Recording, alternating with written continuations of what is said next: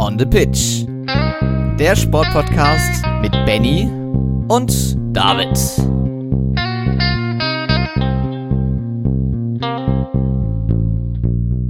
Herzlich willkommen zur 127. Folge von On the Pitch, der Sportpodcast. Und ja, was soll ich sagen, David? Der Wintersport ist zurück. Ähm, wenn auch nur erstmal teilweise und wenn auch nur ja, denn äh, jetzt dauert es erstmal wieder drei Wochen. Dennoch war es, glaube ich, ganz schön, ähm, dass es in Wismar endlich weiterging äh, mit der Skisprungsaison, beziehungsweise dass sie endlich zumindest äh, ja, Gestalt annahm. Ähm, natürlich ist es so ein bisschen komisch, darüber zu sprechen, weil die eigentliche Saison ähm, und dieser regelmäßige Weltcup-Zustand echt erst in ein paar Wochen stattfindet. Dennoch, ähm, ich glaube, äh, es hat einen doch danach gedürstet und äh, man freut sich, dass es zurück ist. Moin David. Auf jeden Fall. Hi. Ähm, ja, ähnliches haben wir nach Sölden ja schon gesagt. Der Wintersport ist zurück und jetzt ist erstmal Pause. Das Ganze haben wir jetzt also nochmal. Aber natürlich war noch viel mehr los im Sport. Wir blicken unter anderem auf die Turnweltmeisterschaften, Tennis, News aus Radsport, Formel 1, Schwimmen, von der Damen-Handball-EM Basket im Basketball war einiges los. Darts, Snooker, natürlich NFL. Diese Woche ist das äh, NFL-Spiel auf deutschem Boden. Wintersport hast du schon angesprochen, natürlich auch mit äh, schlechten Nachrichten abseits des Skisprings und natürlich Fußball in all seiner Pracht. Piquet hat, seine, ein, hat sein Karriereende bekannt gegeben. Europapokal, es ging den, um den letzten Gruppenspieltag. Wer zieht ins Achtelfinale ein? Und all das werden wir heute besprechen. Und wir steigen einfach direkt ein gerne von mir aus mit der Turnweltmeisterschaft, Benny. Da haben wir letzte Woche ja schon drüber gesprochen. Lukas Dauser, Olympiasieger, äh, Olympiasilber in Tokio am Barren geholt und jetzt auch in Liverpool bei der Turnweltmeisterschaft äh, die Silbermedaille am Barren geholt. Elisabeth Seitz aus deutscher Sicht Vierte bei den Damen geworden und ähm, jetzt haben wir doch endlich die Turnmedaille, auf die ich ja letzte Woche schon gehofft hatte. Ja, ganz genau. Also es hat sich dann echt hingezogen und ich glaube, es ist dennoch ein wichtiges Zeichen, dass es, äh, es immerhin eine Medaille äh, gibt, denn ähm, naja, natürlich war jetzt auch Olympia nicht besonders leicht für die Athletinnen und Athleten und ähm, da bin ich doch schon erleichtert, dass jetzt ähm, auch hier eine Medaille äh, bei rumgesprungen ist. Ja, absolut. Ähm, freut mich auch total. Kommen wir zum Tennis. Da ist zum ersten Mal seit fünf Jahren Alexander Zverev nicht mehr Teil der Top Ten in der Weltrangliste, Benny. Was war denn sonst noch so los diese Woche? Ja, ganz genau. Zverev natürlich weiterhin verletzt, wird auch beim Davis Cup äh, nicht oder bei den Playoffs nicht dabei sein. Das haben wir auch schon berichtet. Ähm, ja, zudem Carlos Alcaraz hat äh, für die letzten großen Highlights des Tennisjahres abgesagt. Äh, das heißt einmal Davis Cup und zweitens natürlich die ATP Finals. Ähm, apropos ATP Finals. Ähm, die WTA-Finals, also die äh, WTA-Finals, wenn du es so nennen willst, also die der Frauenrangliste, die wurden an diesem Wochenende bereits gespielt und äh, das Finale bestreiten heute Nacht um 3 Uhr tatsächlich. Äh, ja, Sabalenka äh, und äh, Garcia, die Französin. Ähm, Sabalenka konnte tatsächlich Iga Swiatek, die Nummer 1 der Welt, schlagen und ähm, ja, Garcia konnte Maria Sakari schlagen, die Griechin, die junge Griechin, ähm, die ja auch wirklich ein starkes Jahr hinter sich gebracht hat. Und ja, nur nochmal zur Erklärung und Einordnung. Ähm, ja, so gesehen ist äh, das, die WTA Tour Championships immer so das große Finale äh, des Tennisjahres äh, aus der Damensicht. Das heißt, die Top 8 Tennisspielerinnen, äh, wenn man jetzt auf die Rankings schaut, äh, treffen da nochmal im K.O.-Modus aufeinander. Und das ist jetzt entweder eben die Belarusin Sabalenka oder die Französin Garcia. Ähm, und auch natürlich bei den Herren, äh, da gab es tatsächlich aber noch ein Masters-Turnier äh, die ATP-Finals so gesehen, die finden nächstes Wochenende schon statt, glaube ich. Und ähm, ja, das äh, ATP-Turnier, das Masters-Turnier in Paris, konnte Holger Rühne für sich entscheiden. Der äh, 19-jährige Däne konnte damit sein erstes Masters gewinnen und das im Finale auch noch gegen den Joker, gegen äh, Novak Djokovic. Ich meine, äh, Sophie Affelt, liebe Grüße, äh, hatten wir auch schon im Podcast, hatte geschrieben, äh, der hat dieses Turnier bereits sechsmal zuvor gewonnen. Dementsprechend ja, der hatte wie so ein Abonnement auf dieses Turnier. Umso erfreulicher, dass es hier der 19-jährige Däne endlich schafft, seinen ersten Masters-Sieg einzufahren. Genau. Mal gucken, wie das dann bei den ATP-Finals ist. Da wird ja der Weltranglisten erste Alcaraz nicht dabei sein. Vom 13. bis zum 20. November dann äh, die Austragung dieses großen Turniers. Und ja, aus deutscher Sicht ist die größte News im Tennis allerdings, dass sich das Erfolgsduo Gravitz-Mies nicht zuletzt äh, in Paris ja zweimal erfolgreich gewesen bei den French Open trennen wird und dann Tim Pütz einen neuen Spielpartner bekommen wird, Benny. Ja, ganz genau. Und ähm, die äh, Story von Kevin Krawitz und äh, Andreas Mies ist natürlich auch eine echte Erfolgsstory.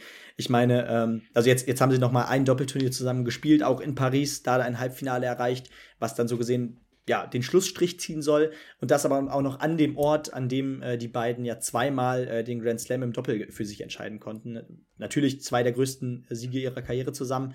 Ähm, die haben ordentlich was erlebt äh, in ihrer Karriere, vor allem zusammen und ähm, ich glaube, das na, das ist nochmal was ganz Besonderes, das nochmal im Duo sogar zu erreichen. Ähm, da, das verbindet einen, glaube ich, wirklich ein Leben lang und umso schwerer ist es, glaube ich, auch für beide, diesen Schluss, Schlussstrich zu ziehen. Aber wie du schon richtig sagtest, äh, genau, Kevin Krawitz macht weiter mit Tim Pütz. Ich meine, zusammen waren sie auch schon mal beim Davis Cup aktiv oder zumindest bei Doppelturnieren aktiv. Aber ich bin mir nicht ganz sicher. Genau, Mies hat, ähm, also hat bekannt gegeben, dass er jetzt mit John Merce aus Australien an den Start gehen ah, wird. Okay. Krawitz wird mit Tim Pütz weiterspielen und im Davis Cup hat Mies schon mal mit Pütz gespielt. Also die kennen sich alle gegenseitig ah. und ähm, jetzt wird ein bisschen durchrotiert. Aber natürlich werden wir auch da ähm, ja, drauf schauen, wie sich diese Paarungen oder die beiden Paarungen dann im nächsten Jahr entwickeln werden. Kommen wir zum Schwimmen. Da gibt es nur zwei kurze News vom äh, Weltcup. Ähm, und zwar geht es um zwei Kurzbahn-Weltrekorde von Katie Ledetzky, die US- Schwimmerin, äh, die auch schon siebenmalige Olympiasiegerin ist, wenn ich mich nicht irre.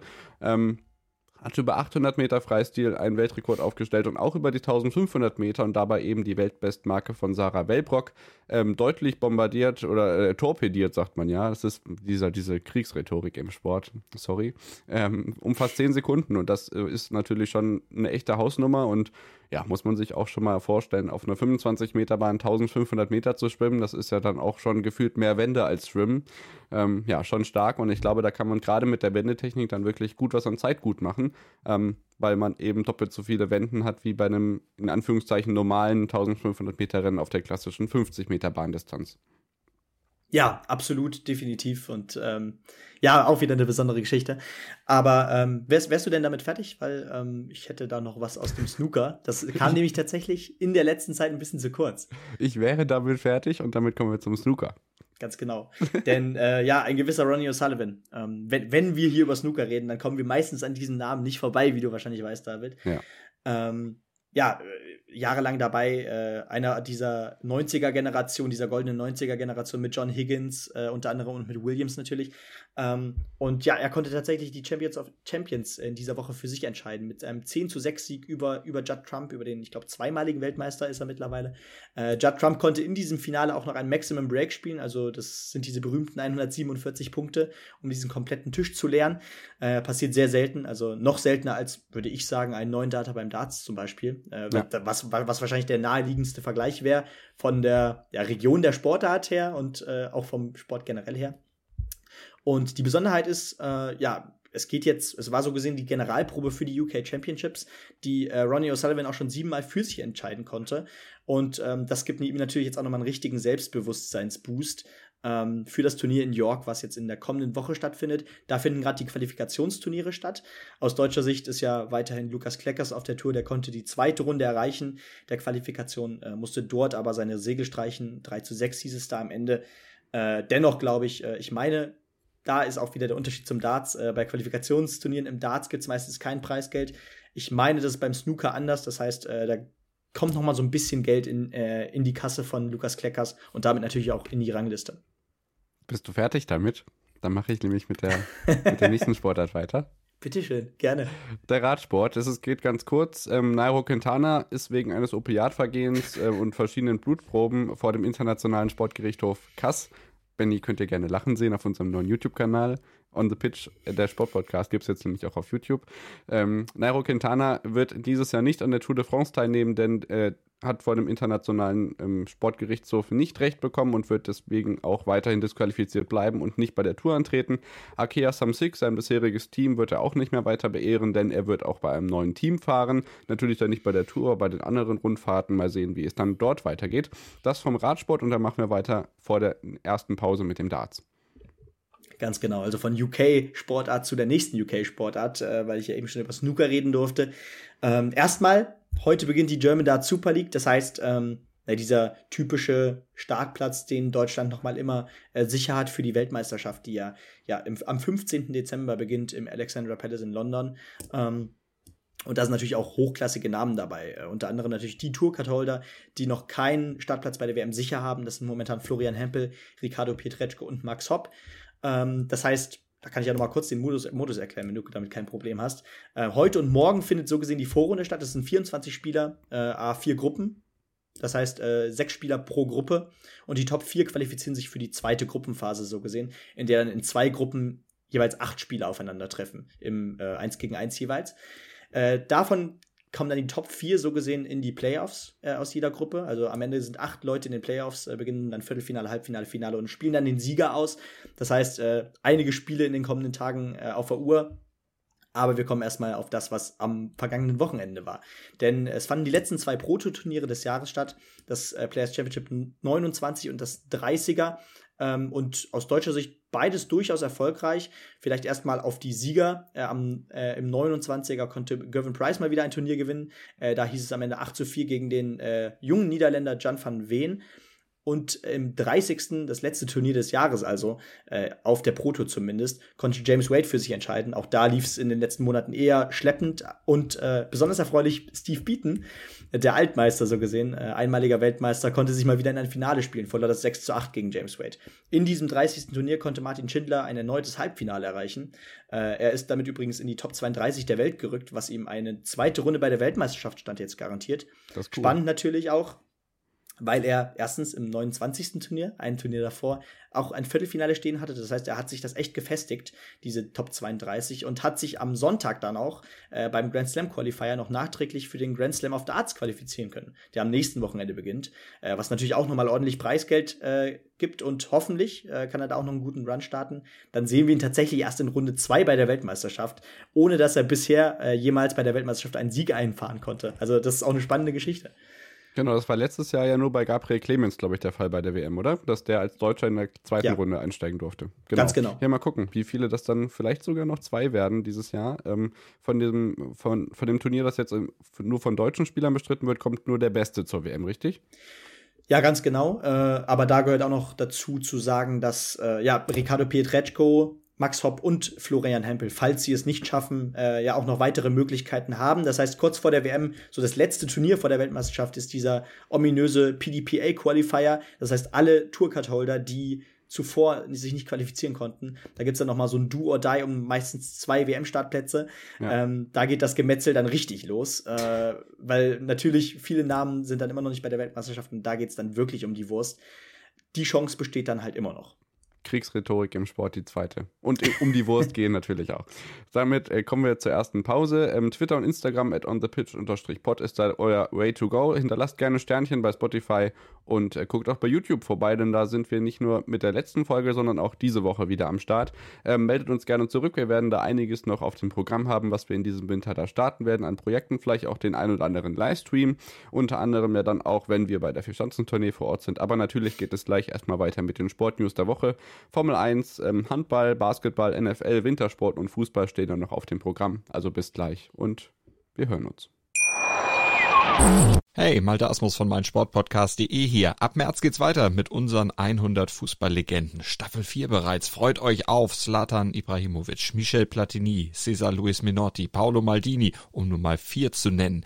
Und bis wir mit der vierten Staffel kommen, hört doch einfach noch mal rein in die bisherigen drei Staffeln. Ronaldinho, Sepp Meyer, Gary Lineker, Lothar Matthäus und viele weitere warten da auf euch. 100 Fußballlegenden. Jetzt überall, wo es Podcasts gibt.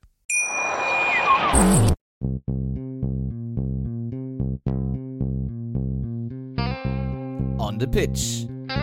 Der Sportpodcast mit Benny und David.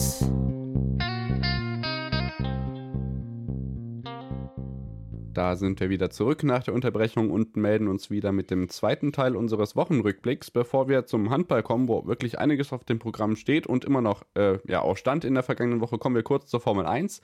Da steht das Sprintwochenende beim Großen Preis von Brasilien auf dem Programm. Jetzt am Wochenende das vorletzte Saisonrennen der Saison 2022. In den letzten Tagen kamen so ein bisschen mehr Gerüchte auf, dass Nico Hülkenberg vielleicht doch das Mick Schumacher Cockpit bei Haas bekommen könnte. Stand heute gibt es immer noch keine Einigung, aber tatsächlich sieht es so aus, als ob es da tatsächlich ja ein deutsch-deutsches Duell um den Platz als Teamkollege von Kevin Magnussen im nächsten Jahr geht, äh, im nächsten Jahr geht. Und natürlich ist da das Brasilien-Wochenende sehr, sehr entscheidend, obwohl die meisten eigentlich dachten, dass Günther Steiner, der ha äh, Teamchef von Haas, sich vor dem Brasilien-Rennen entscheiden wird. Also vielleicht kommt da in den nächsten Tagen noch was. Das Rennen am Sonntagabend seht ihr dann auch bei RTL. Direkt nach dem Rennen gibt es die Schumacher-Doku, das erste Mal im Free TV. Also das ist der erste TV-Tipp, den ich für euch habe. Ähm, ja, was glaubst du, Hülkenberg oder Schumacher? Puh. Äh, also so wie es bei Günther Steiner klang, äh, war die klare Tendenz bei Hülkenberg. Äh, das, das klang schon so raus und gerade wenn er immer auf Mick Schumacher angesprochen wurde, wirkte das alles noch sehr im Argen äh, dazwischen. Äh, dementsprechend sage ich momentan Hülkenberg. Äh, ich hätte man diesen, diesen Schritt mit Ma äh, Magnus nicht früher gegangen, ähm, ja, ich habe es diesmal richtig ausgesprochen, ähm, wäre ich auch sehr daran interessiert, dieses Deu so, so, ein deutsch-deutsches äh, Doppelcockpit zu haben, weil ähm, ehrlich gesagt ja. sehe ich, sehe ich Nico Hülkenberg als deutlich besseren Fahrer äh, als ähm, Kevin Magnussen, Magnussen, wie auch immer. äh, es geht wieder los. Und äh, Mick Schumacher, ich, wie gesagt, ich äh, habe das schon mehrfach gesagt, ähm, dass man äh, Magnussen äh, den, ja, den Platz vor Mick Schumacher verteilt. Ich kann es nicht nachvollziehen. Ja, wir werden also sehen, was die Teamführung bei Haas entscheidet. Ich würde mich auch irgendwie freuen, dass Nico Hülkenberg zurück ist, auch wenn er jetzt natürlich als TV-Experte bei Servus TV einen guten Job macht. Hat sich da auch am Mexiko-Wochenende so ein bisschen rumgedruckst, hat er nicht wirklich was zu gesagt, außer dass er am Ende der Übertragung dann sagte, ja, ich bin recht optimistisch, mal gucken, was es jetzt am Ende wird. Also großer Preis von Brasilien, Freitagabend Qualifying 20 Uhr, Samstag Sprintrennen, also Sprint Qualifying, Don't Call It a Race, äh, 20.30 Uhr und das Rennen dann am Sonntag, wie gesagt, auch im Free TV um 19 Uhr am Sonntagabend. Eine News noch aus der MotoGP, denn da ist die ja, Legende, die seit eigentlich Ewigkeiten schon in der Moto2 am Start ist, Marcel Schröter, aber auch erst 29 Jahre alt ist, in seinem letzten Moto2-Rennen in die Punkte gefahren. Das lief ja dieses ja, die Saison auch wirklich nicht erfolgreich. Er wird jetzt in der Superbike-WM weiterfahren. Aber ja, zusammen mit Stefan Bradl ist es so eine der Namen, die mich so in der Motorrad-WM gehalten haben. Ähm, nachdem Valentino Rossi ja auch in den Schlagzeilen war in den vergangenen Monaten. Ja, gehen da so langsam auch so die Namen, die mich in meiner Sportsozialisation geprägt haben. Und ja, mal gucken, was da in den nächsten Jahren so passiert. Kommen wir zum Handball.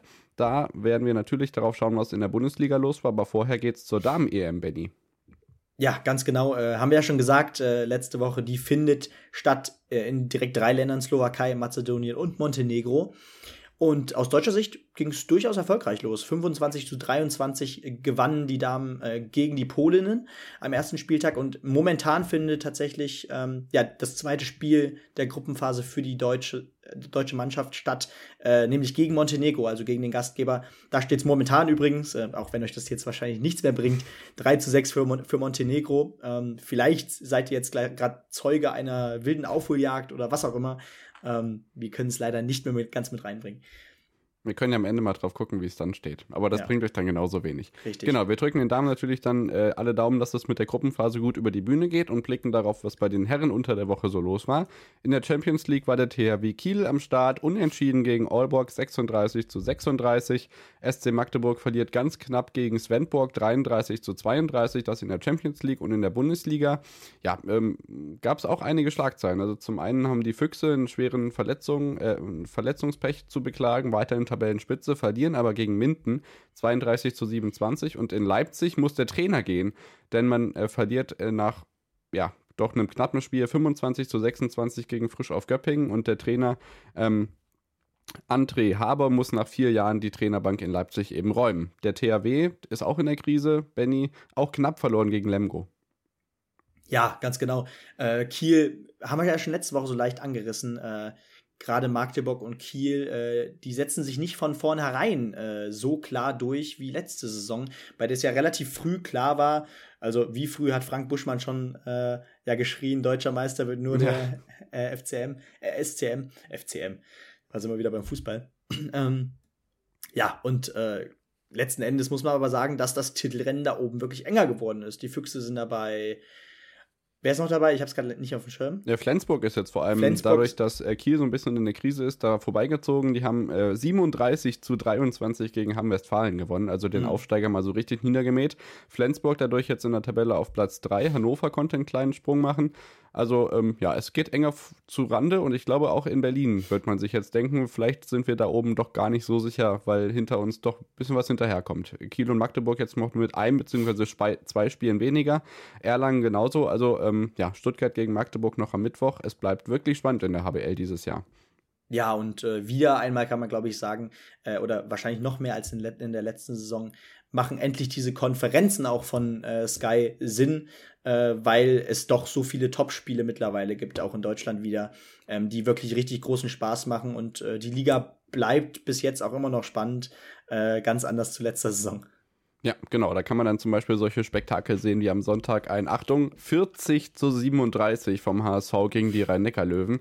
Also da kriegt Sky in der letzten Saison, die sie übertragen werden, vorerst einiges geboten und damit kommen wir dann zum Basketball.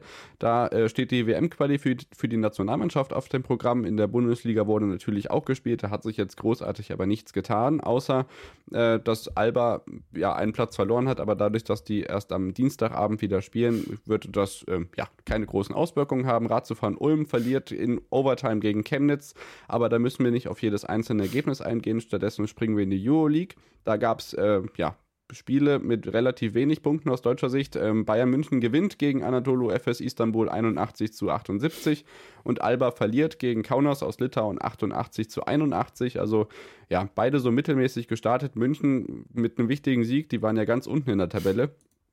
Das ist also wirklich ähm, ja, eine gute Schlagzeile und wenn man in die Champions League im Basketball guckt, da muss ich unbedingt die Gruppe von Ludwigsburg ansprechen. Bitte. Ähm, die sind ja da in Gruppe E am Start und da gab es natürlich auch Spiele unter der Woche. Die MAP-Riesen aus Ludwigsburg gewannen nämlich gegen äh, den Gruppenpartner Hapoel Jerusalem. Und ähm, weil es so schön ist, muss ich die beiden anderen Teams aus dieser äh, Gruppe auch noch nennen. Darüsafaka Istanbul gewinnt nämlich 80 zu 66 gegen die Bucken Bears aus Aarhus. Also auch in den anderen internationalen Wettbewerben im Basketball gibt es ähm, ja, durchaus erfolgreiche Partien aus deutscher Sicht. Ja, und auch noch natürlich äh, ganz besondere Namen zu bestaunen.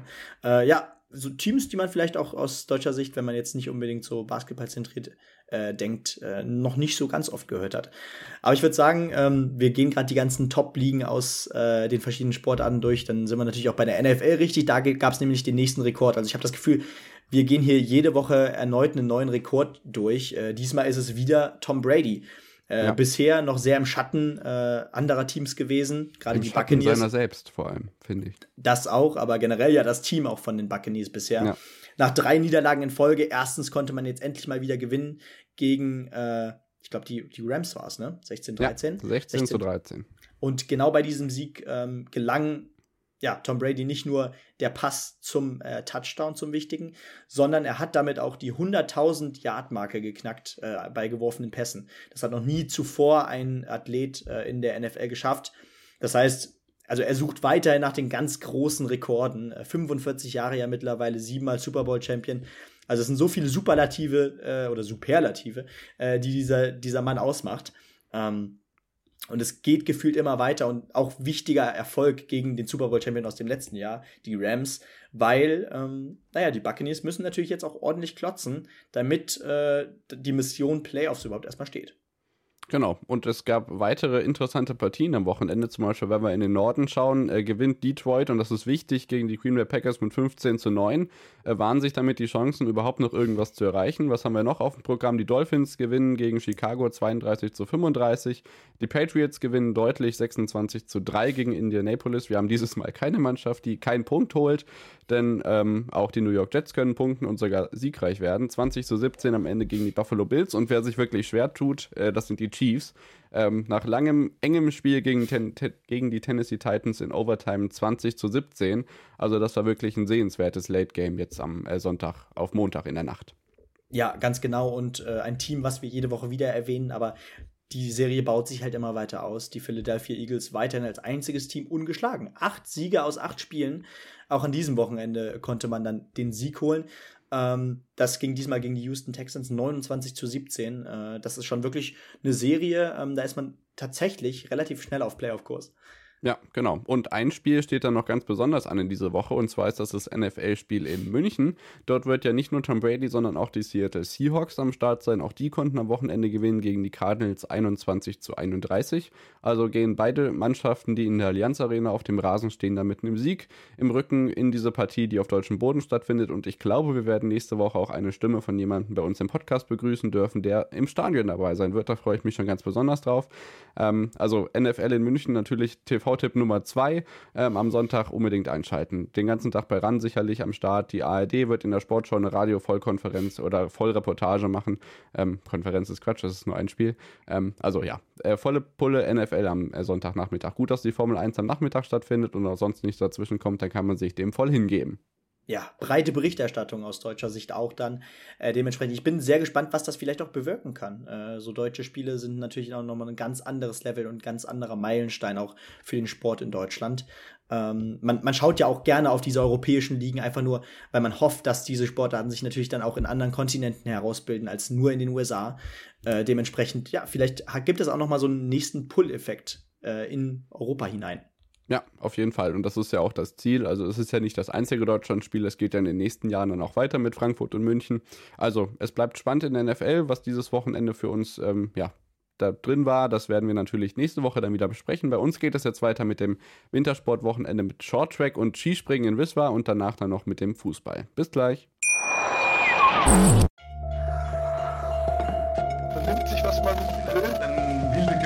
Entstanden. Fast nichts davon stimmt. Tatort Sport. Wenn Sporthelden zu Tätern oder Opfern werden, ermittelt Malte Asmus auf meinsportpodcast.de. Folge dem True Crime Podcast, denn manchmal ist Sport tatsächlich Mord. Nicht nur für Sportfans.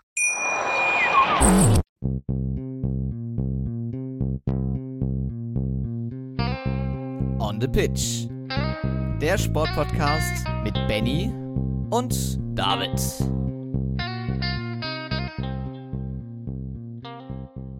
Da sind wir wieder zurück nach der Unterbrechung und melden uns wieder mit dem vorletzten Teil und natürlich freuen wir uns da schon seit Monaten drauf. Der Wintersport ist wieder da. Nach dem Riesenslalom-Auftakt in Sölden geht es nun auch mit den Skispringerinnen und Skispringern weiter. Das Wochenende in Wispa stand auf dem Programm. Wir werden natürlich in aller Ausführlichkeit darauf blicken, was in zwei Einzelwettbewerben bei Männern und bei Frauen jeweils ähm, so alles passiert ist. Aber vorher gibt es noch ähm, eine gute und eine schlechte Nachricht. Die schlechte Nachricht ist, dass äh, die Parallelweltcups in Lech Zürs auch abgesagt sind aufgrund äh, von Schneemangel Mangel werden die Alpinen also auch am kommenden Wochenende nicht aktiv werden. Es geht dann also erst in Levi mit den Slaloms weiter, bevor es dann, ja, dann, wenn Ruka ansteht im nordischen Ski, dann in äh, Lake Louise und Killington mit dem nächsten Speed-Wochenende weitergehen wird. Also da ist jetzt nochmal ein bisschen Pause angesagt. Und bevor wir nach Wismar gehen, gibt es beim Shorttrack gute Neuigkeiten, Benny. Ganz genau. Also ähm, erstmal an diesem Wochenende fand eben nur Skispringen und Shorttrack statt. Das heißt, äh, der Wintersport fängt langsam, aber sicher und sehr gemächlich an, äh, wie wir auch schon am Anfang versucht haben zu erklären. Ähm, denn, aber erstmal äh, zum Shorttrack. Da fand nämlich der erste Weltcup in Salt Lake City statt, in Utah. Und aus deutscher Sicht sehr erfolgreich. Anna Seidel äh, konnte nicht nur ihren K Rekord über 1000 Meter oder auch den deutschen Rekord über 1000 Meter um drei Sekunden brechen, sondern äh, konnte auch über die 1500 Meter äh, auf den zweiten Platz fahren. Am Ende zweite hinter der Südkoreanerin Gil Lee Kim. Äh, eigentlich wäre sie dritte geworden, äh, aber die zweite äh, Desme wurde disqualifiziert äh, bzw. suspendiert aufgrund von einer ja, regelwidrigen Berührung und äh, durchaus ein guter Start in den Winter für sie. Ja, absolut. Da gibt es natürlich dann auch noch eine Reihe von Wettbewerben in den kommenden Monaten, auch wenn die tatsächlich in der Medienberichterstattung immer so ein bisschen unter den Tisch fallen. Aber ja. bei den ganzen Wintersporttrubel und dieses Jahr ist es ja noch schlimmer, weil viele TV-Zeiten durch die Fußball-WM blockiert werden, auf die wir natürlich in den kommenden Wochen auch noch schauen werden. Ähm, ja, ist es natürlich nicht so schwierig, äh, nicht so einfach für solche Sportarten dann ja, die Bandbreite zu bekommen, die sie auf jeden Fall verdient haben, weil der Abseits von Olympia eben medial wirklich nichts los ist. Das muss man ganz klar so sagen. Und damit sind wir beim Skispringen angekommen. Die ARD konnte ja knapp äh, zwei Millionen Zuschauer auch schon begrüßen. Jetzt am ersten Weltcup-Wochenende, das auf Matten ausgetragen worden ist in äh, Wisła in Polen. Man ist auf Eisspur angefahren und ja, ähm, ich denke, wir gehen ein bisschen chronologisch durch und können bei den Frauen festhalten, dass uns eine ganz besonders gefallen hat und das deutete sich schon am Freitag an mit dem sechsten Platz hinter Katharina Althaus. Frieda Westmann aus Schweden hat nämlich ein richtig, gut, richtig gutes Wochenende hingelegt. Ja, äh, sie ist ja, glaube ich, einigen, äh, die im Skisprung, Skispringen der Damen auch ein wenig drin sind, in der letzten Saison schon aufgefallen, sehr oft in die Top Ten gekommen, auch mal tatsächlich zumindest am Podest gekratzt. An diesem Wochenende hat es aber erstmals funktioniert und das als Schwedin. Ich glaube, äh, eine Schwedin hat generell noch nie äh, auf einem Podest gestanden beim Skispringen, wenn ich mich nicht irre. Jedenfalls erholt sie am Sonntag dann ihr erstes Podest mit Rang 3, äh, die junge Schwedin. Und ähm, ich fand es generell sehr interessant, weil ähm, nicht alles wurde so äh, ja, ist so eingetreten, wie wir es prophezeit haben. Ich meine, ähm, wenn man an die, äh, ja, an die Olympiasiegerin Ursa Pogatai denkt, äh, die junge Slowenin, äh, die hatte mal so gar keinen guten Start. Äh, die ist am Samstag 18. geworden und am Sonntag ist sie, glaube ich, auch nicht in die Top 10 gekommen. Genau, ist da auch 12. geworden. Das als, ich weiß gar nicht, in der Gesamtweltcup hat sie nicht gewonnen, aber zumindest als Olympiasiegerin und als eine der Titelfavoriten in dieser Saison. Und zudem äh, können wir ein kleines Comeback feiern, David, denn Eva Pinkelnick, ähm, ja, die hat, glaube ich, vor zwei Jahren äh, ihre einzigen äh, Weltcups gewonnen, zwei bis drei. Und äh, meldet sich jetzt mit 34 Jahren nochmal in die Weltspitze zurück. Denn einmal gewinnt sie äh, am Sonntag den Weltcup und den Tag zuvor äh, landet sie auf dem Podest. Ja, absolut. Also das ist auf jeden Fall das Comeback Nummer eins, aber tatsächlich habe ich bei Comeback natürlich äh, jemanden anderes im Kopf gehabt. Und das ist zweifelsohne Maren Lündby, denn die ist am äh, Freitag gleich in der Qualifikation auf dem 14. Rang gelandet im äh, Wettbewerb am ähm, Samstag dann auf dem 16. Platz und Sonntag muss ich gerade einmal nachschauen. Ist es auf jeden Fall auch gar nicht so schlecht gewesen. 24. also zweimal Punkte geholt. Das ist wirklich ganz, ganz stark dafür, dass die ein Jahr nicht nur formschwach war, sondern komplett gar nicht dabei war. Sie war ja TV-Expertin fürs norwegische Fernsehen und äh, war gar nicht auf der Schanze, erst vor wenigen Wochen wieder zurückgekehrt. Das ist wirklich sehr, sehr erstaunlich. Ja, absolut. Ich meine, du hast natürlich auch äh, ja, ihr hohen Druck, also, oder sie, sie hohen Druck ausgesetzt, sage ich mal, äh, wenn man sagt, dass, also ihr könnt gerne nochmal natürlich in unsere Sonderfolge zur anstehenden Skisprungsaison äh, hören, ähm, ist in den letzten Wochen rausgekommen. Da haben wir nämlich natürlich auch äh, den Weltcup getippt oder generell äh, den Gesamtweltcup getippt und da hat David, glaube ich, bei Maren Lündby ähm, ja ordentlich, ordentlich Zumindest hoch ins Regal ein Auge auf ihr werfen, ja, ja, genau.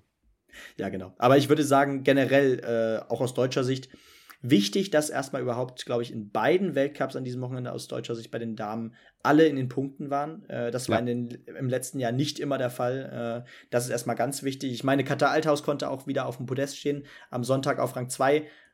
Was denn? Ich habe gerade gesehen, dass Pauline Hessler am Samstag eben nicht in die Punkte gekommen ist. Ah, okay. Ansonsten haben wir total recht gehabt. Genau. Aber sonst äh, besonders erfreulich. Äh, ja, gut, Selina Freitag, ich glaube, äh, das hat man ja auch angesehen. Sie ist ähm, nicht ganz zufrieden gewesen, auch wenn das ordentlich Weltcup-Punkte gab. Einmal 19. und einmal äh, ist sie, glaube ich, äh, auch, ja genau, auch 19. geworden. Ich glaube, sie ist zweimal 19. geworden. Ähm, das ist nicht ihr Anspruch, gerade nach der letzten Saison. Ich glaube, die Top 15 will sie da schon regelmäßig anvisieren. Aber da auch wichtig und äh, alle Damen dahinter immerhin auch in den Punkten. Luisa Görlich deutlich in den Punkten. Anna Rupprecht. Agnes Reisch, eine Person, die sich hinter Selina Freitag aufgetan hat, mal wieder. Das ist auch sehr schön. Und Pauline Hessler immerhin am Sonntag als 27. auch deutlich in den Punkten.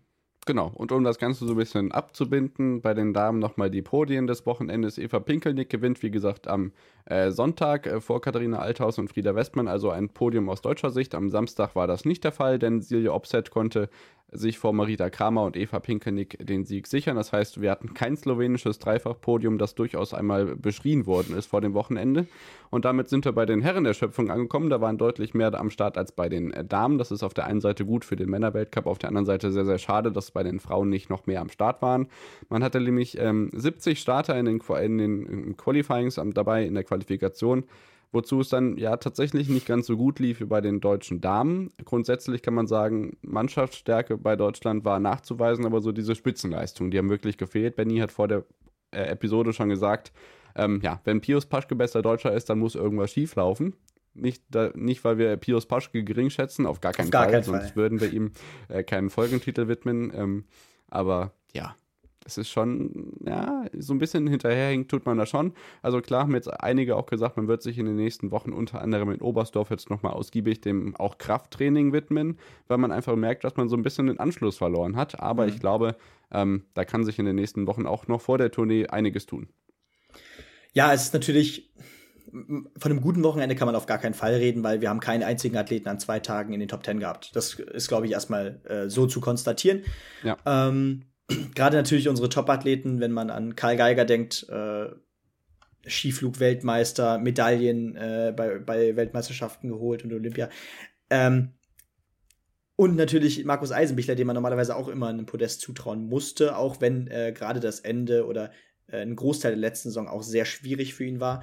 Ähm, beide konnten noch nicht überzeugen. Pius Paschke konnte sich immerhin besser zurückmelden, das haben wir schon gesagt. Einmal Zwölfter geworden äh, und einmal, Moment, äh, 15. geworden, also zwei Top-Ergebnisse. Ähm, der hat absolut seinen Soll erfüllt. Äh, das sind Plätze, die er in der letzten Saison leider nicht erreichen konnte, in der vorherigen Saison dafür umso mehr. Andy Wellinger ähm, hatte einmal wieder diesen unglücklichen 31. Platz, den hatten wir in der letzten Saison schon oft erwähnt. Ja, äh, ja. Gerade Stefan Laie und äh, Andy Wellinger waren dafür immer Kandidaten, äh, aus deutscher Sicht sehr oft eng gewesen. Am zweiten Tag immerhin äh, 25. geworden. Da lief es deutlich besser. Und Konstantin Schmid, dem haben wir auch schon so ein bisschen ähm, na, zugetraut, in die Richtung der Top 15 äh, fast schon regelmäßig zu springen. Ähm, da war es auch leider sehr kompliziert, äh, jenseits der Top 20. Und dafür hatten wir, ähm, glaube ich, gerade in der Spitze doch auch am Sonntag vor allem sehr hochrangige Sprünge gegen Ende. Ich meine, wir haben auch schon in der Sonderfolge darüber geredet. Es sind sehr, sehr viele Athleten, denen man zutrauen muss, dass sie im Gesamtweltcup äh, doch auch ganz vorne mitkämpfen, ne? Genau, auf jeden Fall. Also wir können ja vielleicht trotzdem bei dem Samstag anfangen, einfach weil es chronologisch Sinn ergibt. Wir haben natürlich äh, Namen, die groß sind und ausgeschieden sind. Michael Heibegraus, Karl Geiger ausgeschieden, Yukiya ja. Sato, der im letzten Jahr auch durchaus stark war, nicht dabei gewesen, ebenso wie Dom Preutz. Ähm, und sonst die weiteren Platzierungen. Wir haben ähm, äh, Renny Kaido bei einem seiner ersten Weltcups und der erste Weltcup-Auftakt, bei dem er dabei ist, auf Rang 28, also gleich Punkte für den Japaner. Stefan Hua auf 27. Gerade die Lokalmatadoren hatten da einiges zu feiern, denn die Polen haben auch Platz äh, 23, 15, 10 und 5 und natürlich 1 belegt. Also ganz vorne David Kubacki gewinnt vor Halvor Egner Granerüth und Stefan Kraft. Und unfassbar geil, Manuel Fettner wird Vierter. Ja, dieser Name wird, glaube ich, äh, in diesem Podcast noch ein paar Mal öfter fallen, denn äh, David freut sich dann immer ganz besonders, wenn man Manuel Fettner ganz vorne mit dabei sieht. Ähm, und da wird auch natürlich ein vierter Platz gefeiert, wie ein, wie ein äh, Weltcupsieg. Nein, aber. Ähm, Best of the West. Richtig. Aber was, was sowieso äh, vielleicht nochmal zu konstatieren ist, David Kubacki hat übrigens jeden einzelnen Durchgang an diesem Wochenende gewonnen. Ja. Geht damit äh, mit, glaube ich, 30.000 Franken aus diesem Wochenende, aus diesem ersten Weltcup-Wochenende. Haben ja schon gesagt, gerade äh, im Sommer natürlich auch wieder der äh, Grand Prix-König gewesen, wie so oft schon. Ähm, jetzt startet er wieder ähnlich gut in die Weltcup-Saison. Was dabei langfristig rauskommt, man weiß es nicht, aber man kann es bereits, genau, ja. man kann es bereits erahnen. Ne? Ja, also das ist ja irgendwie so, dass man ähm, zu Beginn des Winters immer denkt, ja, der Sommerkönig, äh, der grüßt von oben, David Kubacki äh, siegt dann beim Weltcup-Auftakt oder behauptet sich zumindest mit guten Positionen und so langsam, manchmal konversiert er, äh, kon ähm, ja, das Wort ist mir gerade entfallen. Konserviert, so. Konserviert er die Form dann bis zur Tournee, die er auch äh, schon mal durchaus erfolgreich gestalten konnte, aber wirklich über die ganze Saison hat das nie wirklich gezündet. Und jedes Jahr fragt man sich, ist es dieses Jahr vielleicht soweit und kann dann Granerüth, Kraft und Co. Bei der, beim Kampf um den Gesamtweltcup irgendwie gefährlich werden? Man weiß es nicht. Es kommen natürlich auch noch viele andere Namen dazu. Ryo Kobayashi wird am Samstag siebter. Und am Sonntag, äh, ja, ist er unter ferner Liefen. Also es sind wirklich viele Namen, die sich da oben noch reinspielen können. Und ähm, ich bin mir total unschlüssig, wohin das noch gehen kann. Ja, besonders erfreulich finde ich, dass äh, Stefan Kraft mit einer ordentlichen Leistung an diesem Wochenende äh, in die Saison gestartet ist. Einmal auf dem Podest mit Platz drei, dann nochmal Fünfter geworden. Äh, generell aus österreichischer Sicht können wir uns da, glaube ich, auf einiges gefasst machen. Manuel Fettner hast du schon erwähnt. Äh, Jan Hörl wieder Sechster gewesen einmal. Dem muss man auch jedes Mal eigentlich einen Weltcupsieg zutrauen. Philipp Aschenwald, Aschenwald hat sich hervorragend zurückgemeldet nach einer sehr schwierigen letzten Saison. Und da kommen noch ganz viele andere Namen, Namen Chofenik und Co., die will ich jetzt gar nicht erwähnen. Ja. Ähm, aber vielleicht noch ein paar Besonderheiten am Samstag rausheben. Äh, Giovanni Bresadola, der Italiener, der Junge am, äh, mit Rang 14, vielleicht sogar sein bestes Ergebnis seiner Karriere, ich kann es leider nicht genau sagen. Christopher Erik Eriksen Sündal, der äh, junge Norweger, auch, glaube ich, erstmals in den Punkten mit Rang 18, auch sehr deutlich. Ähm, und wir haben tatsächlich einen Kasachen in den Top 30 äh, dabei. Und das hatten wir, glaube ich, ja. im letzten Winter gar nicht. Mit Daniel Vasiljev äh, teilweise wirklich ordentliche Sprünge abgeliefert. Äh, ich bin gespannt auf seine Saison. Ja, genau. Also hat gerade im zweiten Durchgang dann so ein bisschen Meter liegen lassen. 29. am Samstag geworden. Also mal gucken, vielleicht geht da gerade für die kleinen Nationen noch was. Am Sonntag möchte ich nochmal ganz explizit herausheben, Daniel André Tande, ähm, um den wir in den vergangenen Monaten ja uns tatsächlich äh, Gedanken um sein Leben gemacht haben. Wird jetzt zum Weltcup-Auftakt siebter. Ist für mich immer noch ein, ja, in der Religion würde man von einem Mysterium faszino, äh, tremendum et fascinosum sprechen, dass er überhaupt noch in diesen ähm, Gefilden dabei sein kann. Also es ist unfassbar toll, dass er im Weltcup-Zirkus so dabei ist. Äh, Platz sieben. Ähm, da kann man eigentlich gar nichts zu sagen. Also diese Comeback-Geschichten, die wir jetzt in Norwegen sehen, Lönpi und Tande, das ist eigentlich vom anderen Stern. Die Springen ist einfach toll. Ist so, genau. Und wie du schon richtig sagst, so viele Namen, die gar nicht in den Top 30 waren, die letzte Saison aber Weltcups gewonnen haben übrigens. Ja. Ähm, Daniel äh, Huber zum Beispiel, der letzte Saison seinen ersten Weltcup gewonnen hat. Lovro Kost stand auf dem Podium, ist außerhalb der Punkte. Daniel Andre Tande ist 38. Ähm, aus deutscher Sicht Philipp, äh, Philipp Raimund am Samstag ein wenig Pech gehabt. Am Ende 39. Da hat seine besten Sprünge tatsächlich äh, in der Qualifikation abgeliefert. Und ich würde sagen, wir gehen noch ganz kurz auf Sonntag ein. Das Podest, Kubacki, habe ich schon gesagt, erster. Anzelanisek meldet sich auch mit einem Podest äh, in die neue äh, ja, Saison zurück. Und Marius Lindwig holt auch sein erstes Podest in diesem Winter, der Olympiasieger. Ähm, für den es hoffentlich auch bei, die, bei den Highlights in diesem Jahr äh, ordentlich vorangeht. Äh, ja. natürlich bei der Vierschanzentournee oft Pech gehabt. Äh, Piotr Schuher auch ein gutes Wochenende, zweimal in den Top 10 gelandet. Äh, was gibt's noch? Pius Paschka haben wir schon gesagt, 15. Karl Geiger, zweitbester Deutscher mit 17. Und Philipp Raimund wird äh, 19. Das heißt, ich glaube, außerhalb der Vierschanzentournee auf jeden Fall sein bestes Ergebnis. Ja, genau. Ich glaube, er war auch außerhalb der Vierschanzentournee noch gar nicht im Weltcup dabei, oder? Genau, genau. Ich glaube, das, das, wurde am Wochenende auch äh, gesagt. Bei der Vierschanzentournee ja. konnte er auch mal in den Punkten landen. Da kann ich mich noch dran erinnern letzte Saison. Äh, umso erfreulicher, dass er jetzt auch direkt am ersten Wochenende so deutlich Punkte, punkten kann. Wladimir Zugrawski, der bulgarische Einzelkämpfer, wie er oft genannt wird. Das Ein-Mann-Team. Das Ein-Mann-Team auf Rang 21 auch sehr erfreulich. Und Lofrokos konnte immerhin äh, mit Rang 28 äh, in den Punkten landen. Genau, das wäre es, glaube ich, jetzt vom Skispringen gewesen, ohne dass ich dich jetzt irgendwie, äh, ja. Passt. Gut, okay. Alles klar. Dann geht es weiter mit dem äh, großen äh, Ruka-Wochenende und zwar am 26. und 27. November, also wirklich eine Weile Pause. Da ist die Formel 1 dann schon vorbei und die WM im vollen Gange, unter anderem dann mit dem Gruppenspiel gegen die Spanier. Das ist das Wochenende, wo Lake Louise und Killington mit den Alpinen auf dem Programm steht. Also wirklich jetzt nochmal äh, eine ganze Weile lang ähm, ja, Pause und Gelegenheit zum Training. Das hat man bei einigen ja auch gesehen, dass es vielleicht gar keine schlechte Idee ist.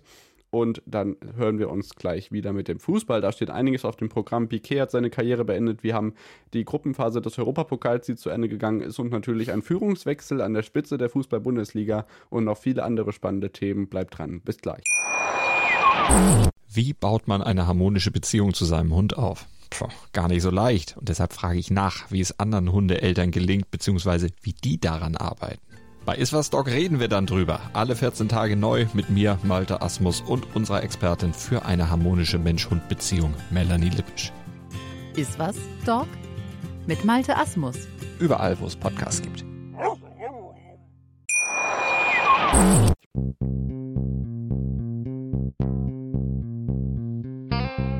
On the Pitch.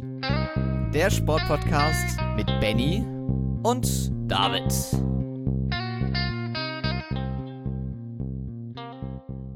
Da sind wir wieder zurück nach der Unterbrechung und melden uns wieder mit dem letzten Teil der Folge 127. Und zwar geht es wie immer um den Fußball. Und bevor wir auf die, ja, natürlich ist das auch ein Ereignis der vergangenen Woche, aber bevor wir auf die richtig sportlichen Ereignisse kommen, müssen wir ähm, nicht Abschied nehmen im Sinne von, ne, ihr wisst schon, sondern er hat seine Karriere beendet. Gerard Piquet die Legende, die spanische Abwehrlegende nach Puyol, jahrzehntelang beim FC Barcelona beheimatet gewesen, hat relativ spontan tatsächlich dann auch seine Karriere beendet und an diesem Wochenende sein letztes Spiel gemacht. Barcelona konnte noch einmal gewinnen, ich glaube 2 zu 0, nagelt mich nicht drauf fest. Und äh, Benny blickt jetzt noch einmal in Zahlen auf diese grandiose Karriere zurück.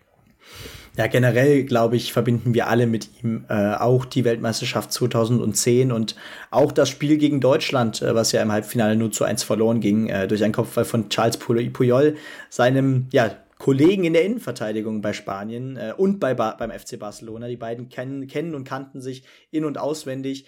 Äh, wahrscheinlich eine der besten Innenverteidigungen aller Zeiten. Und ähm, das war natürlich nur ein großer Erfolg, diese Weltmeisterschaft 2010. Ich meine, 2008 wurde man Europameister, da war er noch nicht dabei, äh, aber 2012 dann umso mehr. Das heißt, zwei große Titel konnte er auch international einheimsen, zudem viermal insgesamt Champions League-Sieger. Einmal davon übrigens mit Cristiano Ronaldo 2007 und 2008 noch bei Manchester United, das wissen die wenigsten. Und ein Jahr später äh, dann auch schon mit Lionel Messi, ähm, also mit beiden Topstars. Direkt hintereinander. Oder, Genau, mit ja. beiden Goats, so gesehen, direkt hintereinander, äh, ja, die Champions League gewonnen. Was für eine Geschichte. Über 600 Pflichtspiele für den FC Barcelona gemacht. Ähm, achtmal deutsche Meisterschaft, äh, deutsche Meister, spanische Meisterschaften kommen dann natürlich auch noch dazu. Ja. Und ähm, ja, letzten Endes geht da wirklich ein ganz großer. Er wurde, glaube ich, in der 84. Minute gegen Almeria ausgewechselt, hat das erst Donnerstag angekündigt, dass er jetzt eigentlich faktisch mitten in der Saison seine Karriere beenden will. Ja. Ähm, hat sich einen guten Moment dafür ausgesucht, denn äh, Barcelona wurde damit äh, kurzzeitig nochmal Spitzenreiter. Ähm, und ja, äh, wir haben so viel von Generationswechseln gesprochen in den letzten Wochen und Monaten und ähm, es geht weiter. er war sogar im erweiterten WM-Kader für Katar. Auch das wird jetzt natürlich nicht. Okay. Ja, ja also, spannend. Ähm, guter, guter Moment übrigens. Ja.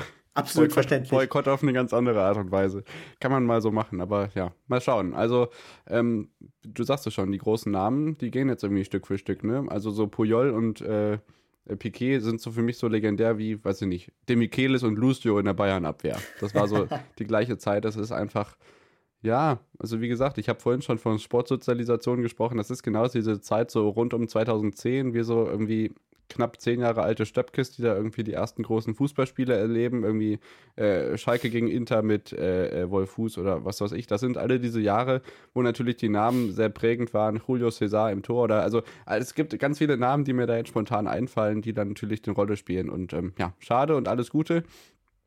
Ähm, ja, es war einfach, äh, ja, ist eine Legende, muss man so sagen.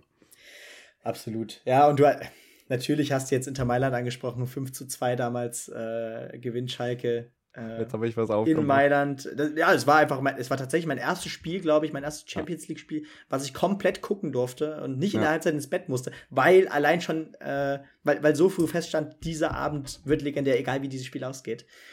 Äh, deswegen verbinde ich damit doch noch ähm, ganz besondere Erinnerungen. Aber klar, äh, Gerard Piquet gehört einfach zu dieser Generation, genau zu diesen Jahren dazu, zu den ganz großen Highlights äh, aus dieser Zeit damals, aus den 2010ern.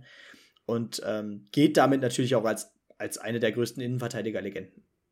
Ja, genau damit blicken wir was ähm, darauf, was im Europapokal in dieser Woche los war. Bevor wir auf die sportlichen Ergebnisse kommen, müssen wir sagen, dass Timo Werner sich verletzt hat und nicht bei der Weltmeisterschaft dabei sein wird. Das ähm, vollzieht natürlich ganz neue Diskussionen um die Neuner-Position in der Nationalmannschaft. Wie sind da jetzt seine Einschätzungen, Benny, wenn der ähm, ja, schnelle Rückkehrer nach Leipzig eben nicht dabei sein wird? Ja, das ist einfach noch ein Schlag ins Gesicht, weil, ähm, wie wir alle wissen, äh, hat äh, Deutschland natürlich gerade ein Mittelstürmerproblem. Natürlich kann man dazu sagen, Timo Werner ist nicht der geborene Mittelstürmer, aber dennoch natürlich gerade, wenn man gerne mit falscher Neun äh, gespielt hätte oder ähm, ja ähnliches, was ja Deutschland gerade äh, sehr oft gemacht hat, ähm, da ist er der beste Spielertyp für gewesen äh, und wahrscheinlich hätte er auch eine Stammposition inne gehabt. Jetzt äh, macht das die Baustelle einfach noch größer äh, ich bin sehr gespannt, wie da äh, Flick darauf reagieren wird ähm, und wer da im Sturm tatsächlich dabei sein wird. Ähm, es sind ja so viele Namen im Raum, die da rumgeistern. Ähm, ich könnte mich nicht entscheiden. Äh, Kevin Volland käme mir da als erstes in den Sinn, den man gut und gerne mitnehmen mhm. könnte, der bei Monaco, glaube ich, auch äh, sehr ordentlich spielt und gerade natürlich auch äh, wegen dem französischen Fußball so ein bisschen außerhalb des eigenen Radars ist für viele ähm, den ich sehr interessant finden würde. Ich glaube, der würde auch mitgenommen werden. Äh, sonst ist es natürlich in der Breite sehr schwierig, ne? Ja, genau. Also Lena Kassel schiebt dazu auch nur, dass sich der DFB wahrscheinlich wieder in den Hintern beißt. Äh, zum Beispiel, weil Erik Maxim Choupo-Moting für die deutsche U21-Nationalmannschaft mehr gespielt hat und jetzt für Kamerun an den Start geht. Und der ist ja gerade in keiner schlechten Form. Also auch das wäre natürlich, das kann man jetzt natürlich sagen, gut, das hättest du dir vor zwölf Jahren noch nicht ausdenken können. Ja. Aber ähm, ne? Also so ein paar Namen sind dann natürlich im Köcher, die man eigentlich rausstreichen kann aus ganz verschiedenen Gründen. Wir sind gespannt, wer dann am Ende bei der deutschen Nationalmannschaft im Sturm steht und gucken darauf, was im Europapokal in der vergangenen Woche los war. Ähm, Manuel Neuer ist auch zurückgekehrt, das noch am Rande. Ähm, auch da eine gute Besserung weiterhin. Da kann man ja auch nie wissen, was da so dieser äh, Krebs mit einem macht, auch wenn das jetzt in einer Form war, die recht gut behandelbar zu sein scheint und er ja auch gleich wieder eine klasse Leistung vollzogen hat diese Woche. Aber wie gesagt, Europapokal. Ähm, ja, die Kölner haben es dann doch nicht hingekriegt, in einer Gruppe mit Slowacko, Partisan Nizza irgendwie das Weiterkommen zu behaupten. Unentschieden gegen Nizza und auch Belgrad spielt unentschieden gegen Slowacko und das heißt Platz 3 in der Gruppe und somit ein Punkt weniger als die beiden Mannschaften, die weiterkommen. Schade für die Kölner. Ja, ich muss sagen, ich gucke da so ein bisschen mit Galgenhumor drauf. Ähm, aus dem Grund, weil ich immer noch an den Platzsturm denke, als feststand, dass man international spielt. Ähm, obwohl, ob, also offensichtlich, Conference League ist und bleibt Conference League und ähm, ich glaube, es wird niemals so unbedingt als äh, ein der wichtigste oder einer der wichtigen äh, internationalen Turniere anerkannt. Äh, umso lustiger ist es, dass man aber dann genau in diesem Turnier in der Vorrunde ausscheidet. Ähm, natürlich äh, generell aber gerade keine leichte Zeit für Baumgart und Co., weil bei Köln geht es ja gerade dann auch in der Liga ein Stück weit bergab. Wobei man sagen muss, dass es am Donnerstagabend wirklich, also ich will jetzt nicht Fußball fest sagen, aber es war schon wirklich sehenswert. Also ja. man lag zur Halbzeit 0 ja. zu 2 hinten, hat dann eine wirklich starke Aufholjagd geleistet und ähm, das Ganze war auch im FreeTV zu sehen. Also ich finde schon, dass sich das ähm, ja nicht so in Richtung ah, Europapokal B bzw. C entwickelt hat. Aber ja, der Wert ist natürlich nicht so hoch. Gleichwohl war es dennoch ein spannendes Spiel, auch ja, kämpferisch betont und ja, Galgenhumor ist für mich ein bisschen übertrieben, aber natürlich trotzdem ein bisschen verwunderlich, dass man das dann nicht schafft, hier weiterzukommen. Gegen Slowacko hat man ja diese Nebel-Nachholaktion dann in der vergangenen Woche gehabt. Dazu hat es dann noch äh, gereicht, sich dazu behaupten, aber jetzt ist es dann eben dazu gekommen, dass man nicht weiterkommt. In der Europa League ging es darum, am sechsten Gruppenspieltag das äh, Achtelfinale zu erreichen. Das hat der SC Freiburg auch geschafft. Die müssen also nicht in der Zwischenrunde 16. Finale antreten. Im Vergleich zu Union Berlin, die das hingegen schon müssen und auf Ajax Amsterdam treffen werden. Bayern 04 Leverkusen als Gruppendritter in der Champions League wird auch in dem 16. Finale der Europa League antreten und du hast es angesprochen. Kevin Volland ähm, wird ja einen Gebührenabschied bei seinem Ex-Verein bekommen, denn man trifft auf den AS Monaco und ähm, die Ergebnisse der Woche waren, dass äh, Union in Brüssel bei Saint-Gilloise äh, 0 zu 1 gewonnen hat und auch äh, die Freiburg, aber da war es relativ egal. Die haben zwar nur 1-1 gespielt, aber gegen Karabakh dann eben immerhin einen Punkt geholt und sich den Gruppensieg gesichert. Ja, absolut. Also aus deutscher Sicht kann man, glaube ich, generell auch sagen, dass äh, die Gruppenphasen äh, in den internationalen Turnieren äh, ziemlich gut liefen, äh, wenn man einen Strich drunter zieht in der Breite. Ich meine, wir haben vier Teams im Achtelfinale der Champions League dabei, wo wir gleich noch dazu kommen, haben zwei Teams in den Playoffs dabei äh, in der Europa League. Äh, plus Freiburg. Plus Freiburg dazu noch, genau, ja. die, die natürlich im Achtelfinale schon stehen. Ähm, da sind schon ein paar Erfolgsgeschichten vorprogrammiert in gewisser Weise. Da geht viel. Und äh, natürlich wünscht man sich auch, dass man genau solche Europapokalabende wieder hat, wie in der letzten Saison, gerade die man dann auch mit Frankfurt erlebt hat. Und ähm, da könnten einige Geschichten entstehen in diesem Jahr. Genau, und welche Paarungen das sind, da blicken wir gleich noch drauf. Vorher, welche Champions League-Partien uns unter der Woche begleitet haben. Das waren in Gruppe B am äh, frühen Dienstagabend dann die Niederlage von Atletico gegen Porto und das 0 zu 0 von Leverkusen gegen Brügge. Das hätte man, glaube ich, auch nicht gedacht, dass diese sensationelle Mannschaft dann doch nicht diese Gruppe gewinnt. Porto am Ende vor Brügge und Leverkusen. Atletico scheidet aus und spielt in gar keinem Europapokal in der K.O.-Runde. Ähm, ja, vielleicht, ich glaube, wir können das Gruppe für Gruppe durchgehen. Ich glaube, das ist die Champions League würdig. Dein Kommentar dazu, Benny. Ja, besonders interessant, äh, weil, weil es eben die exakt gleiche Tendenz ist. Ähm, Leverkusen und Madrid beide mit minus vier, äh, beide mit fünf Punkten. Äh, das ist halt wieder ver direkter Vergleich, ne? Und ja. ähm, da hat Bayer Leverkusen eben äh, ja, am Ende nicht den kürzeren gezogen, sondern ist weiter dabei und kann sich auf die Zwischenrunde in der Europa League freuen. Genau, Gruppe A, da ist äh, Liverpool und Neapel so das äh, Top gewesen. Ähm, Im alles entscheidenden Spiel hat Liverpool es dann noch geschafft, ähm, zumindest gegen Neapel zu gewinnen, aber nicht die Gruppe zu gewinnen. Das heißt, man hat jetzt auch einen etwas schwierigeren ähm, Final, äh, Achtelfinalgegner Ajax am Ende auf Platz 3 und der ja, Finalist der Europa League, die Glasgow Rangers, nur auf Platz 4 abgeschlagen. Minus 20 Tore, 0 Punkte. Jetzt gegen Ajax auch noch 1 zu 3 verloren. Also da ging wirklich überhaupt nichts. Ja, ganz genau. Uns hat sich ja früh abgezeichnet. Äh, 22 Tore in sechs Spielen sind absolut zu viel. Und äh, generell hat sich da ja auch früh alles abgezeichnet. Ich meine, wenn, wenn Neapel und Liverpool da beide im Gleichschritt mit 15 Punkten aus dieser Gruppe gehen und jeweils nur drei Punkte äh, ja, abgegeben haben in sechs Spielen, äh, das ist auch in gewisser Weise ein Offenbarungseid für Ajax. Äh, gegen Neapel wäre da sicherlich noch ein bisschen mehr gegangen vom Kader her. Äh, hätte ich denen, glaube ich, im Vorhinein zugetraut. So ist es ärgerlich, aber ähm, jetzt kann man eben voll auf die Erfolgsgeschichte Europa League gehen, wo ja auch Ajax äh, schon besondere, besondere Geschichten schreiben konnte. Ja, absolut. Aber auch in der Champions League ja auch schon relativ weit gekommen. Die waren ja auch im ja. Halbfinale vor einigen Jahren. Halbfinale, ähm, ja. Genau, also auch da im Europapokal äh, kann es da immer recht weit gehen in der K.O.-Runde. Gruppe C, da ist es eigentlich äh, fast so gelaufen, wie man erwarten konnte. Die Bayern, ähm, ja, ungeschlagen mit 18 Punkten durchmarschiert als Gruppenerster Inter Mailand mit 10 Punkten auf Platz 2. 2 zu 0 gegen die Bayern verloren in dieser Woche und Barcelona setzt sich gegen Pilsen durch 2 zu 4 und spielt dann, ja, wahrscheinlich, so wie es aussieht, weiter Europa League. Ja, sehr bitter, sehr bitter für Barcelona, ähm, dass man sich da gegen die Top-Teams gar nicht mehr äh, so richtig durchsetzen oder beweisen kann. Ähm, am Ende sieben Punkte äh, gerade gegen Inter Mailand hätte da mehr gehen müssen. Äh, da lege ich mich fest und äh, dass man dann doch äh, mit sieben Punkten in die Europa League geht.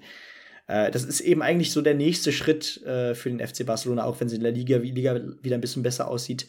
Ähm, es sieht generell für den Verein äh, irgendwie doch sehr düster aus, ne? Genau, das ähm, Achtelfinale oder das 16. Finale ist es, glaube ich, geht in der Europa League jetzt auch gegen Manchester United, die ja auch einen schweren Stand haben, aber dennoch ist das ein Duell von großen Namen, das ja auch vor ja, einigen Jahren Champions League Finale war. Also ja, kann man nur drüber staunen. Gruppe D ja war dann, ja, aus Frankfurter Sicht natürlich wieder sehr erstaunlich. Der BVB hat das letztes Jahr nämlich nicht geschafft, äh, ein Spiel gegen Sporting Lissabon sehr erfolgreich zu gestalten. Ein 1 zu 2 am Ende Spiel gedreht, 1 zu 0 war Lissabon zur Halbzeit noch in Führung. Äh, Tottenham gewinnt in allerletzter Minute noch gegen Marseille und ähm, ja, wirbelt damit die komplette Gruppen durcheinander, denn ich glaube, alle Mannschaften hatten gefühlt alle Tabellenpositionen während dieser beiden parallel laufenden Spiele einmal inne. Am Ende Tottenham vor Frankfurt, Lissabon und Marseille. Ja, und besonders interessant, äh, obwohl man Zweiter geworden ist, hat man dann mit Neapel doch einen äh, Los für ein Achtelfinale in der Champions League bekommen, als Zweitplatzierter wohlgemerkt, äh, was absolut äh, akzeptabel ist und was äh, ja nicht unmöglich ist, während Tottenham ja mit, mit AC Mailand, ähm, äh, was vielleicht ganz leicht besser einzuschätzen ist als Neapel. Ich weiß gar nicht, wie es in, in der italienischen Liga gerade aussieht, ehrlich gesagt. Ich wollte gerade so ein bisschen den Wind aus den Segeln ja. nehmen, wie du vorhin so schön gesagt hast. Also, ähm, Neapel ist meilenweit davon entfernt, in, in der Krise zu sein. Da sind in der italienischen Liga sechs Punkte vor AC Mailand und ähm, acht Punkte vor Lazio Rom, deutlich auf Platz 1. Also die sind in der mhm. total super Form. Also das wird überhaupt nicht einfach aus meiner nee, Sicht das, für die Frankfurter. Also einfach wollte ich damit auch nicht sagen. Nur ich meine, man, man kann äh, losen wie dem FC Bayern äh, oder Man City oder oder oder aus dem Weg gehen. Ähm, ja. Und ja. das ist erstmal, gerade als Gruppenzweiter, äh, besteht eben die Gefahr, dass genau solche Teams eben vor deiner Tür anklopfen. Und äh, das ist in dem Fall nicht so. Und ähm, ich meine, die, die italienische Liga ist ja leider auch nicht mehr die von vor zehn Jahren. Ja, das stimmt natürlich. Ähm, ja, wir blicken wie gesagt gleich drauf, was die Partien nochmal zusammengestellt sind. Wir machen weiter am Mittwoch dann mit Gruppe F. Real Madrid, Glasgow, äh, Celtic Glasgow 5 zu 1. Donetsk, ähm, ja, nach dem Hinspielsieg gegen die Leipziger verliert in Warschau 4 zu 0 gegen Leipzig. Da kann man recht kurz machen. Leipzig und äh, Real Madrid weiter. Real Madrid als Gruppensieger. Schachtja ja. geht äh, wahrscheinlich dann in der Europa League weiter und Celtic Glasgow ist raus. Ja, ganz genau. Und dann natürlich noch die Gruppe G. Dortmund äh, am Ende ja schon, glaube ich, vor dem fünften oder nach, dem fünften Spieltag sicher im äh, Achtelfinale, konnte sich ja gegen Sevilla dann äh, durchsetzen. Sevilla Dritte und äh, Kopenhagen raus. Man City da mit 14 Punkten natürlich deutlich äh, auf Rang 1. Und in der letzten Gruppe, äh, die kleine Überraschung, äh, Benfica setzt sich gegen Turin und PSG durch. Ja. Turin landet mit drei Punkten aus sechs Spielen in der Europa League, also konnten da echt von Glück reden, dass sie hier ähm, die deutlich bessere Tordifferenz als Haifa haben. Ähm, drei Punkte reichen für die Europa League als Team wie Turin. Wie krass ist das denn? Ja, wirklich erstaunlich. Hätte man nicht gedacht. Und auch, dass äh, PSG nicht den äh, Platz 1 in der Gruppe erreichen kann. Also, das ist wirklich eine Schlagzeile wert. Und eine Gruppe haben wir außen vor gelassen. Das ist der Champions League-Sieger von vorletztem Jahr, Chelsea. 13 Punkte, Platz 1 vorletztem Jahr. Ich überlege gerade, ne? Ich glaube ja, ne? Ja. Thomas Tuchel auf der ja. Eistonne. Ähm, genau Chelsea das. 13 Punkte auf Platz 1, Milan auf Platz 2 äh, mit 10 Punkten, RB, äh, RB Salz da war es wieder.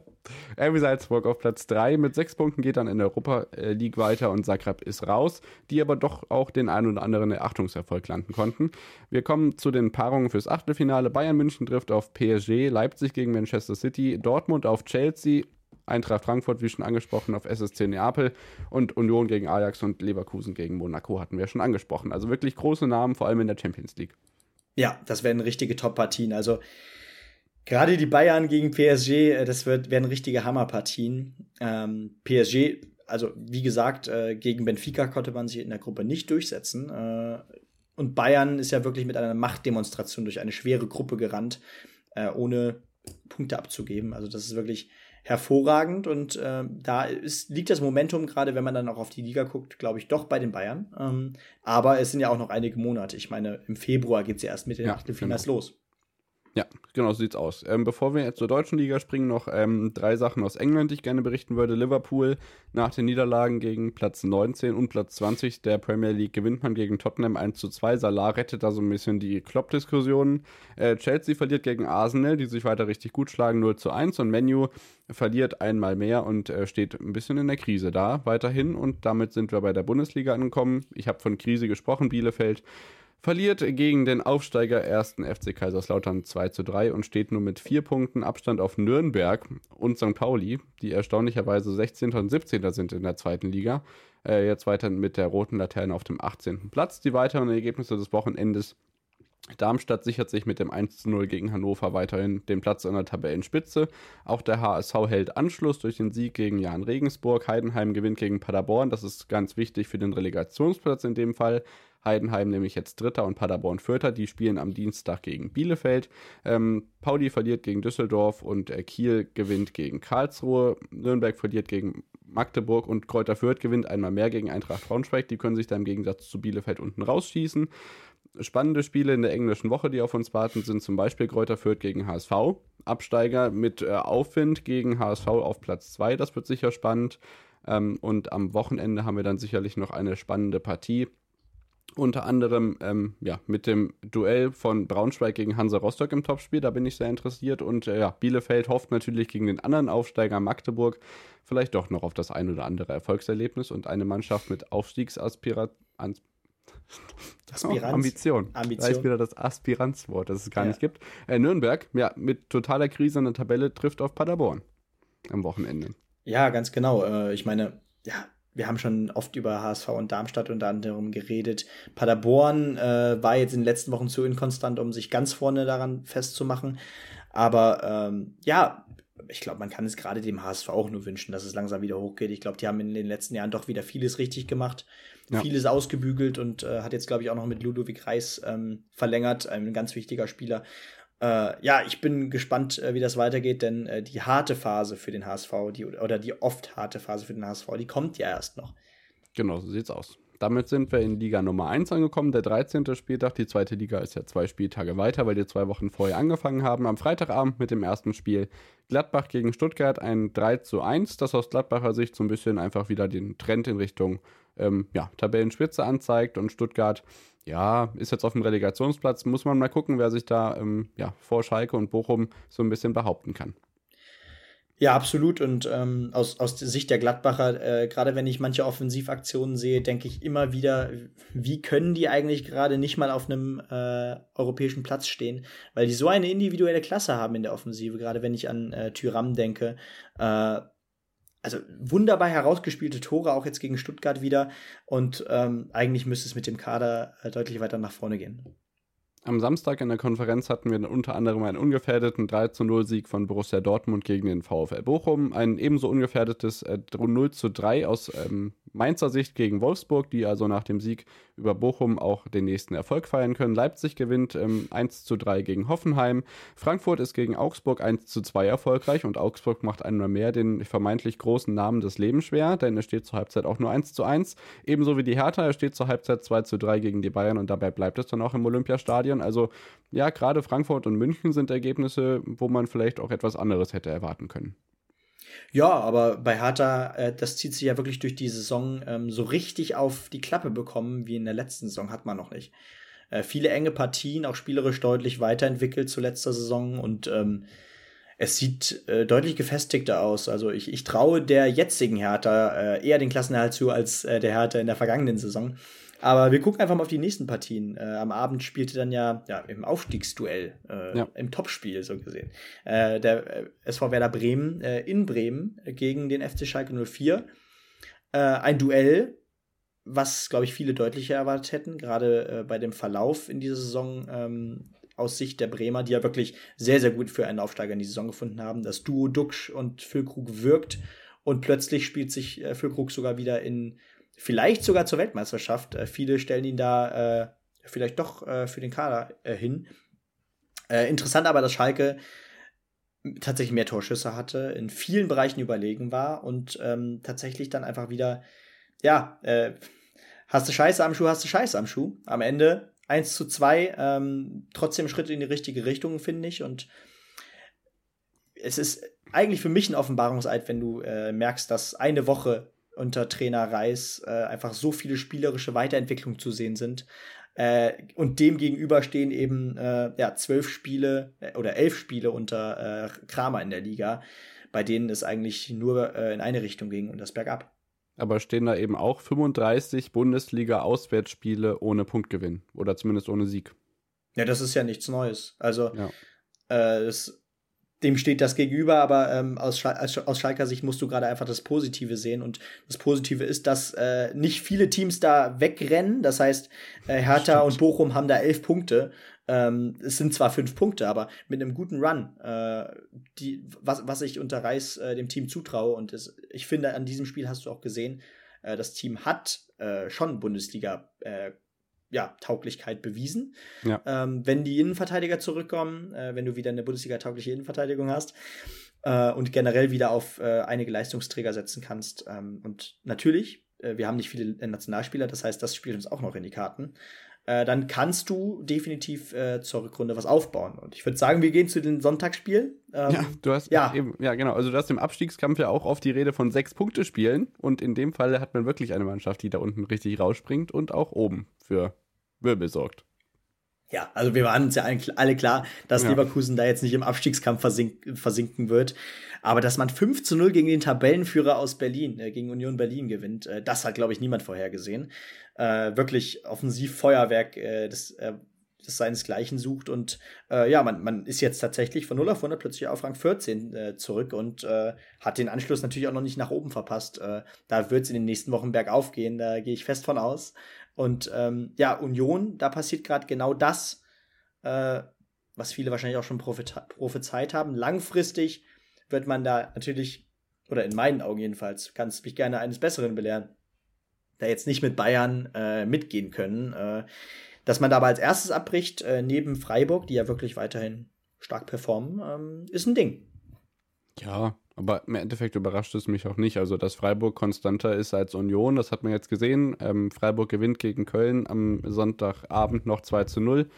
Ähm, zeigt auch einfach, dass äh, die Mannschaft von Christian Streich auch einfach so ein bisschen in dieser Tabellenregion gefestigter ist, als das, was Urs Fischer da in den letzten Jahren hinstellt. Auch wenn er natürlich auch am Europapokal kratzt und auch dieses Jahr wieder am Europapokal kratzen wird, weil ich nicht glaube, dass Mannschaften wie Hoffenheim, Gladbach oder Bremen da meilenweit davon eilen werden. Ähm, ist es natürlich dann noch überraschend, gerade in dieser Höhe, das jetzt so zu sehen, aber es freut mich einfach ungemein für die mannschaftliche Qualität von Bayern 04 Leverkusen und für Xabi Alonso, dass er jetzt hoffentlich hier eine kleine Serie starten kann und nicht durch die WM wieder ausgebremst wird, denn es sind ja gar nicht mehr viele Spiele übrig. Und wenn wir jetzt die Brücke schlagen wollen zur englischen Woche, haben wir am Dienstag zum Beispiel Bayern München gegen Werder Bremen und äh, Bochum gegen Gladbach, das dann auch interessante Spiele sein werden. Wolfsburg gegen äh, Dortmund, Stuttgart gegen Hertha und am Mittwoch dann eben äh, Rhein-Main-Duelle Köln, Leverkusen, wir haben Leipzig gegen Freiburg, das ist sicherlich ein sehr interessantes Spiel. Union muss als vermeintlich große Mannschaft gegen den Favoriten Schreck Augsburg ran. Frankfurt gegen Hoffenheim und Schalke gegen Mainz.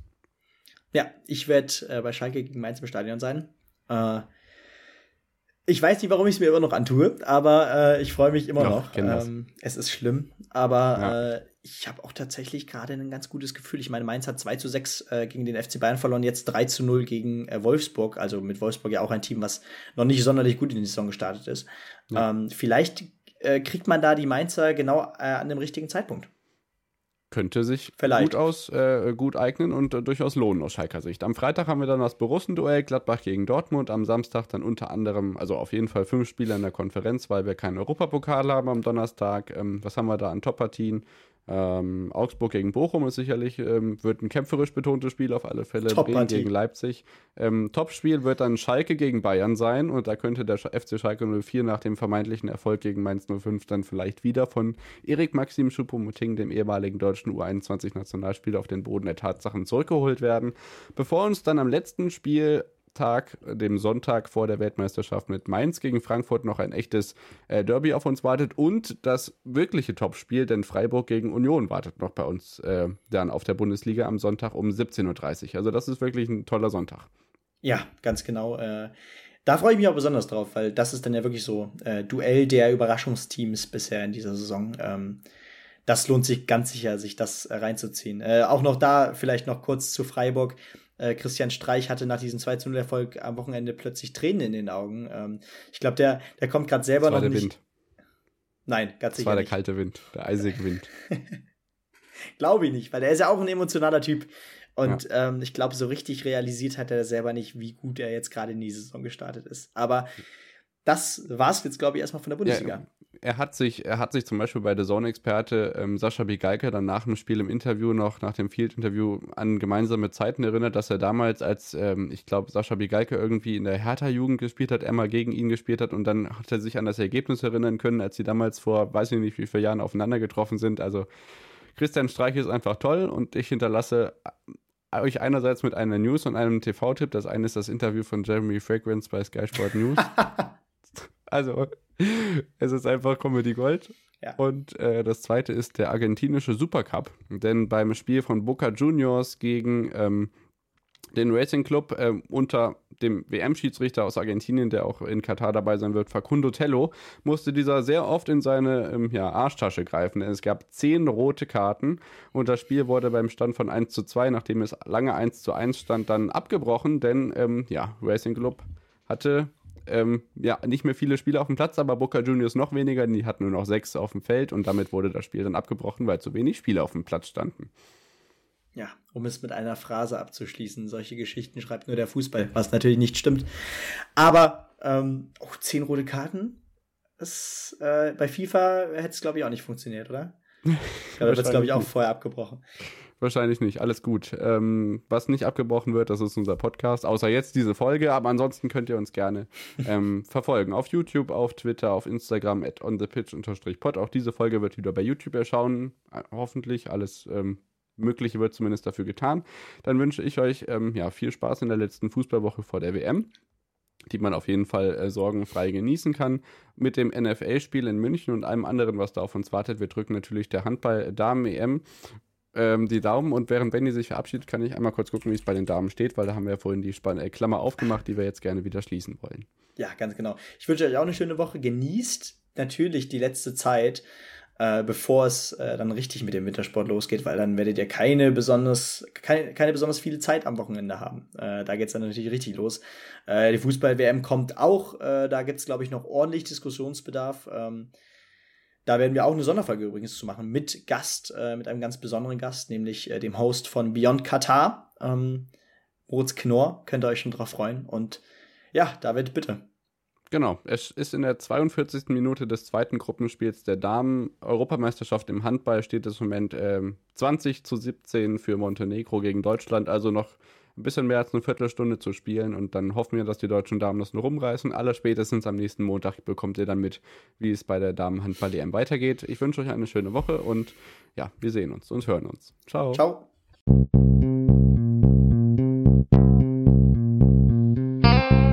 On the Pitch. Der Sportpodcast mit Benny und David.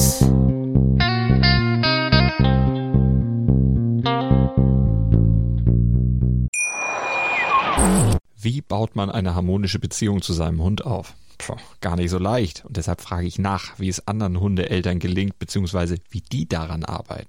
Bei Iswas Dog reden wir dann drüber. Alle 14 Tage neu mit mir, Malte Asmus und unserer Expertin für eine harmonische Mensch-Hund-Beziehung, Melanie Lippisch. Ist was, Dog? Mit Malte Asmus. Überall, wo es Podcasts gibt.